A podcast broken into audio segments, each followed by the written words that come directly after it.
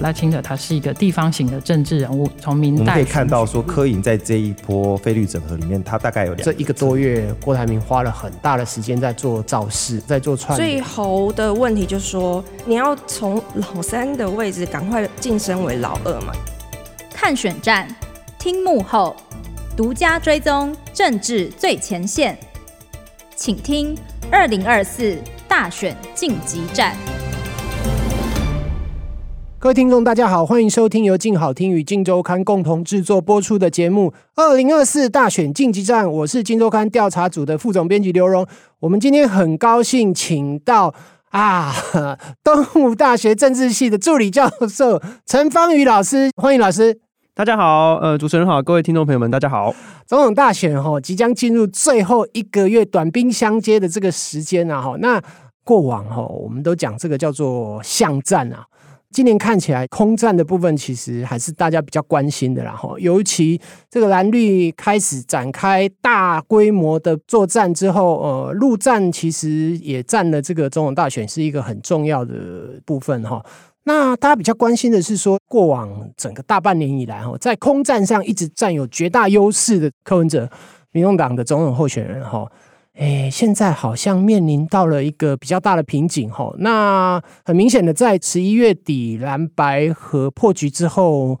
柯文哲的民调一下子掉到了第三，好像目前看起来要再爬到第二名的这个趋势，似乎是有一点无力感哈。那今天请老师来跟我们主要谈一谈柯文哲的年轻选票跑掉了吼，那对他是不是很致命的打击呢？最重要的一点就是说，这些过往我们认为说是天然独的支持者，呃，也就是说三十岁以下，甚至于年轻一点到二十岁左右，他们到底是怎么样来看待这一次的大选呢？一开始我们先请老师来谈一谈，就是柯文哲的年轻票崩盘，你观察最主要的几个面向，还有原因是在哪里呢？好，这可以从两个面向来看哦。第一个面向就是说，呃，柯文哲的那个选票来源是哪里？在这个年轻人的这个部分，就是我们都知道他在各个民调当中都可以显示，在不管是三十岁以下或者四十岁以下的族群，他都是至少三成到五成之间的这个支持，非常的高。哦，可是这些人的特点就是，并没有一个很明显的政党认同。也就是说，因为柯文哲过去一直不断的讲说超越蓝绿，蓝绿一样烂，觉得统独是假议题。其实我们从政治学上来说，他的这个策略非常明显，就是要拉出一个蓝绿对决之外的一个议题取向。嗯、我觉得他是某种程度上蛮成功的，因为对年轻人来说，这些大党候选人或者是大党平常的这些很多的事情，其实是让我们觉得有些遥远的这个距离感。尤其是年轻人来说的话。但是呢，后来我们看到这两三个月以来，柯文哲不断的要试图去跟国民党做合作，嗯，甚至是他直接的去跟国民党签了一个协议啊，嗯，就那个几乎等同于要担任副手的这个协议，我觉得那个时候。吓到蛮多他原本的这个年轻选民，嗯、就是说你你说蓝绿一样，那啊你怎么可以去跟国民党做合作？对，对这个就是完全的打破他自己的这个承诺啊。那我觉得，所以说他从蓝白和从政党竞争的角度来看的话，就是在这一段期间，其实对他的伤害其实是蛮深的。嗯嗯、那另外一个层面就是，民众党因为是一个比较新的政党。所以他比较没有地方上的这个组织，所以他在地方上做动员的时候，他比较没有我们说的空军跟陆军，他比较没有陆军的部分。所以他在陆军的部分，他变成要去跟很多所谓传统的地方派系做合作。对，这个又会再一次伤害到他自己的形象。比如说像一些造势的这个活动的这个直播，他台中的地方就直接跟像严宽恒这种站在一起。然后他之前也是直接帮像中东锦啊这种站台。所以其实对他来说，我觉得这个形象伤害很大，因为他的主张、他的主打的这个形象就是要。超越蓝绿，超越派系，超越财团，超越这些所谓黑金。可是他变成自己也必须要去依赖这些传统的动员网络的时候呢，对形象伤害很大。而且他其实也没有办法获得这个地方派系的太多的支持，因为地方派系传统上是属于谁的，就是回归了，就是回归到他们原本的这个阵营当中。那在选战这个进入白热化的时候，那柯文哲在这两方面，空军跟陆军都有所这个限制的情形之下呢，这自然而然他的这个民调就会往下掉。嗯，呃，我们过往一直认为说，呃，四十岁以下的这个年轻人其实是柯文哲的这个本命区啦，哈。那他现在本命区崩盘，最重要的关键，当然除了他本身跟国民党谈福士德的交易，尤其是在这个蓝白河的这个大戏，其实整整拖了一个月哈。那他最后当然又去签了这个所谓的六点协议啦。那签呢表示说你心态上已经。已经要跟魔鬼交易了，而且我觉得重点是他签的那个等同于他想要当副的，嗯，那就是他以前就是说那种非万人吾往矣的那种心态、那种态势就不见了。嗯，就是你怎么会签一个，就是你明明民调是领先，然后你去签一个几乎等同于要当副的这一个协议，我觉得这个对他的形象是伤害蛮大的。嗯嗯嗯，老师，我请你再跟我们分析一下，就是说，其实过往大选啊，包括一六年跟这个二零年哈，年轻选民其实他都扮演了主宰跟关键性的角色。那这一次的大选当中，目前看起来，年轻的选票上来讲，目前为止，柯文哲其实还是有优势啊，即便他已经掉了一大半了哈。那你觉得剩下一个多月的这个选举当中，年轻选民接下来剩下的部分还会再跑掉吗？或者是说，柯文哲有机会在某一个拐点，他还有机会力挽狂澜哈，再把这个老三的情势在某种程度的上再往上堆叠，再往第二名的方向再走？你的看法是怎么样？呃，第一个，我觉得他不太可能再扭转现在的这个状况哦。你看，大部分的民调大概是十五比三十左右，其实只要纳入那个地方选举的动员来看，差不多这个是一个蛮合理的数字啊。我是说，国民党大概三十，然后柯文哲大概十五左右，这个蛮多民调都是显示这样子，因为。因为你就是没有陆军嘛，你就是没有地方上的动员，然后你地方上的动员又必须要去跟像是这种严宽恒他们家族做合作，嗯、那个都是传统国民党的票啊，他们没有道理在这种关头，然后还投给你这个老三啊，嗯、对，所以他们对他们来说，当然就是要巩固这个第二名，看能不能够再超车赖清德他们嘛，所以这些国民党的选票不可能再倒回柯文哲这边。我觉得从策略性的这个选择方面，这个其实是一个蛮合理的计算嘛。那对年轻人来说，我觉得。柯文哲因为之前这段时间，我觉得问题还是出在于说这个没有一个价值，嗯，没有提出一个一致性的价值。例例如说，他之前一直讲说要跟国民党合作，对，要两岸一家亲，然后呢讲了很多对于美国很不敬的话，然后还直接跟那个美国智库就开战了，就是美国智库学者他就直接哇，那空中交战非常的这个格莱伊的，对，葛莱伊非常的激烈精彩这样子哈，那。可是他现在突然间又说：“哎、欸，我们要走小英路线，又开始要回来。”就是其实他的这个立场一直都是很摇摆的。嗯嗯。那对年轻人，尤其是他的这个粉丝来说，我觉得会造成一些一定的困扰。就是你怎么一前面一下子说要跟国民党合作，现在又小英路线？嗯。啊，可是你之前不是说民进党有多么的可恶？嗯。可是怎么现在又开始说要走小英路线？没有，他之前也说他最讨厌的就是国民党啊，国民党啊，蟑螂、蟑螂、老鼠，国民党，对啊。那这个。所以，所以我觉得对年轻人来说，他们之所以支持柯文哲的原因，有一个很大的部分是因为他们觉得柯文哲很有趣、很有梗、很好笑，而且尤其是在这个社群媒体上面。嗯，但是那个社群媒体的资讯其实都很短，就可能比如说就是十五秒到三十秒这种短影音啊，你可以看到柯文哲在很多的演讲，他是把它剪成很小的片段。对，年轻人在这种短影音上面看到片段就是很有趣的，好像可以对政治带来一些新的气象。可是，当我们这个接收到的资讯越来越多的时候，会对大家造成更多的选择上的困难。哎，老师，我这个地方我想要小小挑战一下哈。当然，就是说我们一路以来这样看柯文哲，然后从一四年他当选台北市长到现在，严格讲其实九年多了。然后，那柯文哲的这个脉络，其实他是一路走来哈。我们讲说。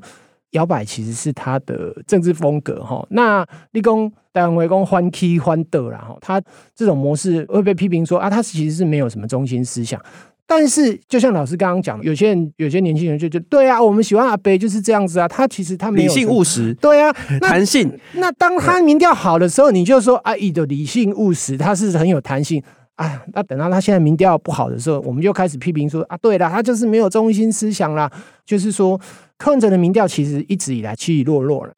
诶，柯文哲是他只要蓝绿不好的时候，他就好。以一个比如说一个正常的公民来说的话，我会很希望每一个候选人都提出一套这个治国的蓝图。对，然后你的这个价值，你要很清楚跟大家讲说，在某些政策上面的态度是怎么样。我会很希望看到这个。那如果说大部分的人都是这样的话，那自然而然各个候选人都会提出一套他们的这个政策主张跟看法。可是柯文哲他其实是，我觉得他是很策略性的去故意避免这件事情，因为他想要极大化他可以吸引到的这个对象，所以说他会故意的在某些重大的议题上面采取模糊，甚至是有一种跳跃性的方式。那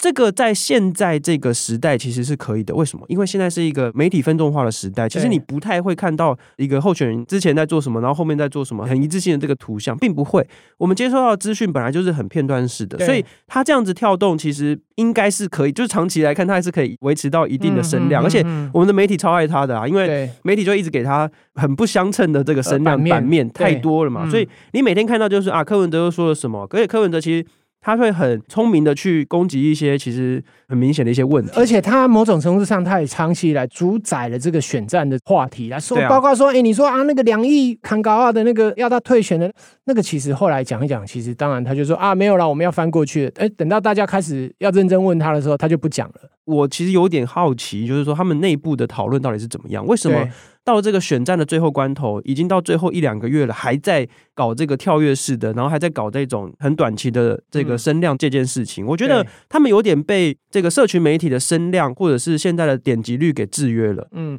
当然，柯文哲掉到第三名之后。大家会进一步讨论的就是，哎，啊，民众党的这个政党支持度要怎么样来换算？哈，那举例来讲，如果说以现在四三二的这个支持度，哎，当然赖清德是还没有到四成啊，但是他已经有接近四成的这个民调。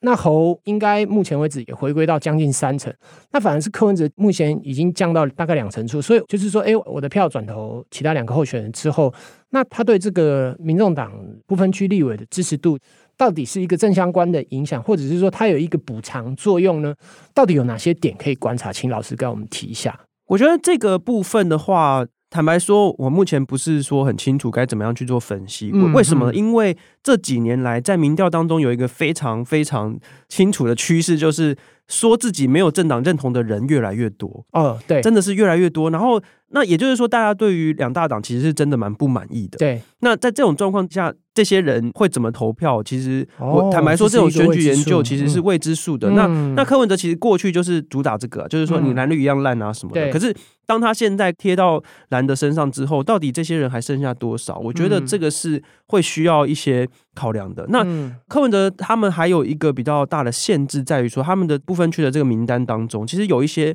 彼此矛盾的这个人选。对对。还还有包括他的副总统的候选人，其实也是彼此矛盾。例如说，这个黄国昌，他们现在是列名，应该是前两名嘛？对对，第二名。黄国昌之前就曾经批评过这个吴欣盈，说你就是没有财经专业，你怎么是个财团？对，结果他这个财团变成他的副总统候选人。所以其实他们内部会有一些茶壶里的风暴。所以这个部分我们是不太知道的。那所以说很难估算说他们到底呃选举会选的怎么样。嗯。那但是大党的部分是稍微比较稳定一点。例如说像上一次这个蔡英文。得票破了所有的这个记录嘛，八百多万票，可是民进党的这个政党票也没有因此而变多，并没有，对，就是差不多。所以其实对大党来说，这个所谓的基本盘啊，嗯，就是蛮稳定的，嗯，差不多就是三十趴到三十五趴之间，对。这个部分是比较好预估的，对。那现在还有很多小党啊，比如说在民调当中，我们可以看到大概二到五趴之间的，还有像那个时代力量啊，或者激进党啊等等，他们其实都有可能在最后的关头杀出来。也就是说，我觉得啦，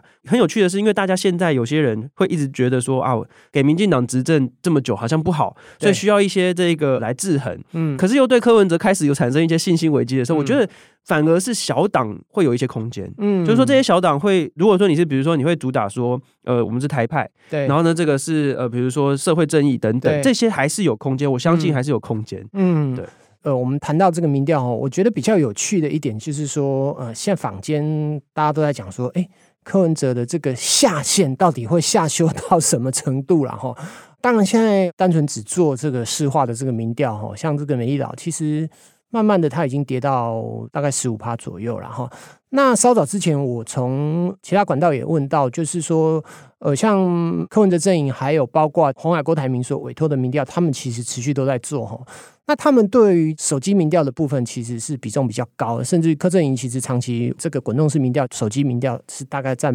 呃三成，也就是七三，然后跟市话比起来，那郭董那边做的，甚至于是到五十五十就对了。但是这些有所谓手机民调的部分最有趣了哦，哎，手机民调加进来之后，柯文哲其实没有那么糟糕，哎，就是说可能一方面也是因为说接手机的年轻人比较多，那当然我们这个又是另外一个题目了，就是所谓台湾到底现在伪手机族，就是啊，我家根本就没有没有室内电话，那我家也没有在看有线电视啦。所以这些所谓的伪手机族、伪网络族，哈，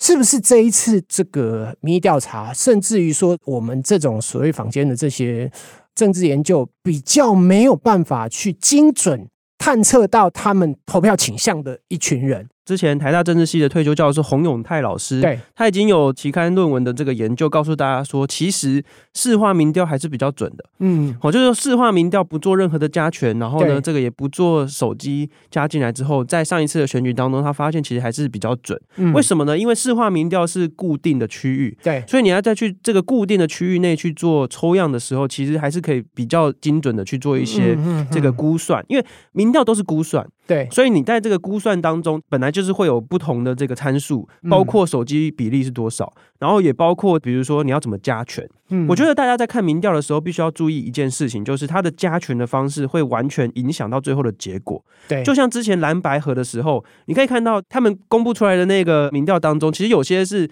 原本柯文哲赢，可是你做了加权，或者反过来，就是有些原本是一个阵营赢，结果做了加权之后就反过来了。对，对对，这种情形非常常发生，也就是说。现在我们在做民调的时候，有一个非常困难的点，就是说年轻人接到电话的比例是非常低的。对，如果我没记错的话，我有听过一个数字，但是每一千通可能只有五到十个年轻人。啊哈！所以你自己想想看，你所谓的这里面是年轻人是三十岁以下，就是，对，反正就是三十岁或四十岁以下的年轻人，我已经忘记那个详细，但总之就是很低。也就是说，如果你在这一次民调刚好运气比较好，多抽到两个柯文哲的支持者，他就会飙高起来。哦，因为你是加权的嘛。对，那下一次这这都是随机的，所以就是一个几率的问题。所以其实每每一家民调都会有这样的这个限制，嗯。呃，然后我并不觉得说加入了手机之后就会比较准，因为刚才说过那洪永泰老师的这个估算，因为手机组的问题是在于说它的是没有一个固定的这个区域，嗯，所以我们很难知道说你抽样的这个结果到底有没有随机，到底有没有代表性。当然也不是说手机民调就不好或者什么，我们就是可以参考。参考那个趋势，那我们通常因为我自己也有在教民意调查，所以我们就是在看的时候会去看说不同的媒体或者不同的机构，他做的这个长期的趋势是怎么样。哎、嗯欸，其实这个哈，我提供自己的一个分享啊，就是我有一个朋友，他们其实在做那个，就有点像是菜市场民调，然后就拿着一个板子啊，然后跑到什么夜市去啊，然后就随便捞啊，那。但这些民调做出来的结果，哎、欸，老师感觉好像跟我们活在平行世界。哎，那龙柯文哲得一秒啦，也不一定，不一定，因为就是你要看你去到哪里。对，就是说你这个夜市位于哪里？其实后来你去看很多，这这最近还蛮红的。对，很多。我觉得这个要要不要，老师要不要讲一下你的看法？我的看法是，这个街访哦，就是完全没有做随机抽样。这个在我们研究方法上就是叫做便利样本，便利样本就是仅供参考，对，完全不能做推论的，那就是好玩而已。那我觉得街访民调有趣的是，你要去看说的理由，嗯，理由比较重要，就是说啊，你为什么支持柯文哲？为什么支持赖清德？然后他会说一些理由，这样那个理由才是重要的部分。嗯，但是你要去数说啊，这个多少几个人支持，那个是完全不行的，因为是没有随机抽样的。嗯嗯，那上街的人跟那个没有上街的人，那没有上街的永远都不会被抽到，没错。所以就有一群人不会被抽到，嗯、那个就是没有办法去推论大家。嗯嗯，嗯。我想要问的另外一个就是说，民调封关之后，哈，